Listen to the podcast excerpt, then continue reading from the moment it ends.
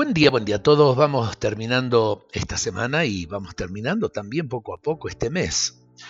el escritor francés Georges Bernanos eh, afirma, en el silencio y en el estar a solas se encuentra uno a sí mismo y a través de esta verdad tenemos acceso a la verdad de los otros.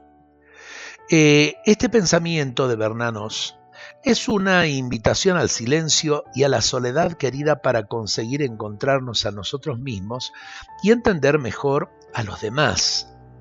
El silencio y la soledad son dos ámbitos privilegiados para encontrar la verdad de nosotros mismos y la verdad de los otros.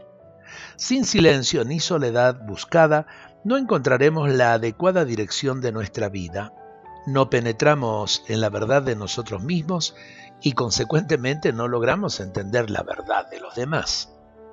Quien es superficial con uno mismo también lo es con los otros. Quien no se encuentra a sí mismo no es capaz de entender al otro. Quien no entra en su propia verdad no tiene acceso a la verdad del otro.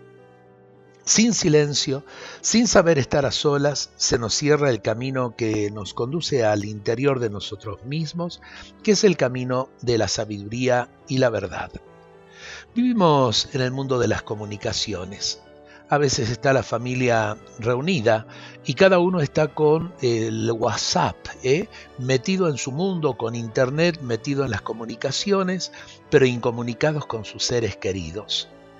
Eh, a ver, tenemos demasiado de bochinche en el corazón, tenemos demasiado ruido, vivimos hacia afuera, alguna vez tenemos que pensar en entrar un poquito dentro de nuestros corazones, porque es allí donde nos encontramos a nosotros mismos y aprendemos también a encontrarnos con los demás. Ojalá aprendamos a pasar realmente horas sin ese monstruito que es el telefonito que nos tiene eh, realmente enganchados todo, todo el día.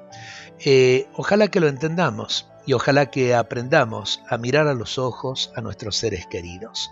Dios nos bendiga a todos en este día.